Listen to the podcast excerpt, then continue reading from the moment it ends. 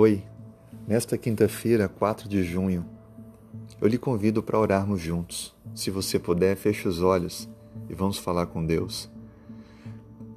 Obrigado, Senhor, por mais um dia, mais uma manhã.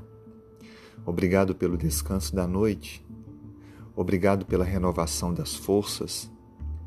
Obrigado pela esperança que nos é ofertada para mais esse dia.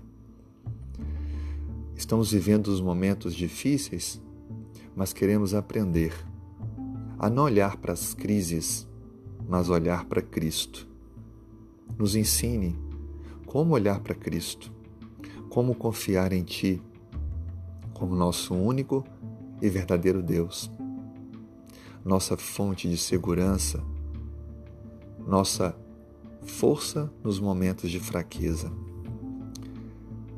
Por favor, Pai, oro agora com esta pessoa, pedindo que o Senhor abençoe a família dela, a vida profissional,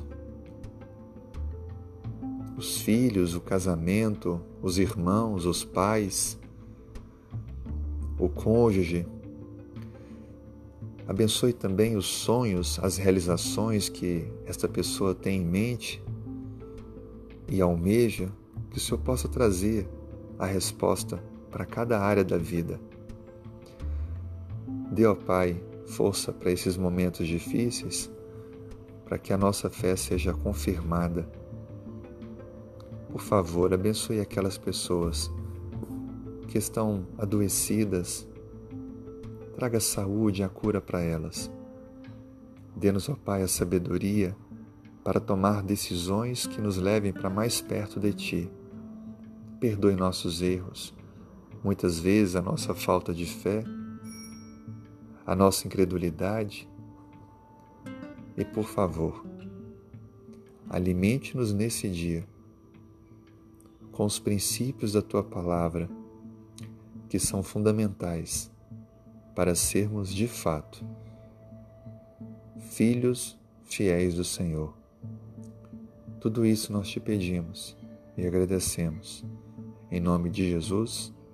Amém.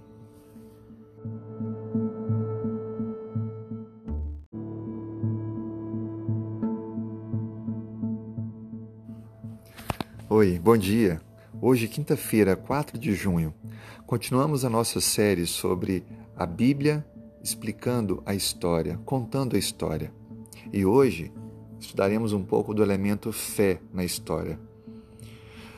Quando nós olhamos para a vida de pessoas, é interessante notar como algumas se destacaram no momento que viveram. Eu, pessoalmente, aprecio muito biografias.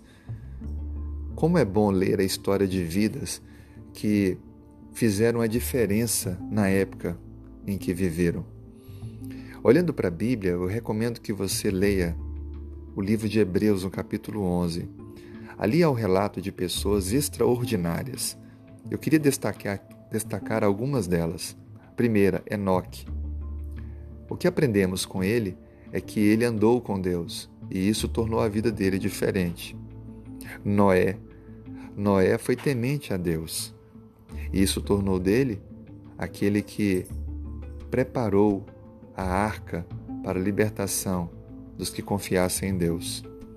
Abraão saiu de sua terra em obediência a Deus e foi para o desconhecido. Sara tornou-se mãe sendo idosa, o fruto do milagre. José foi fiel a Deus, mesmo longe de casa, não tendo ninguém para lhe observar nos princípios de fé que aprendeu quando criança, mas permaneceu firme com Deus. Moisés trocou a cidadania egípcia, um luxo na época, para ter a cidadania celestial. Raabe, pelo que havia descoberto e pelos testemunhos que ouviu, arriscou a vida para esconder os espias e recebeu a graça da salvação e a sua inclusão na genealogia de Cristo.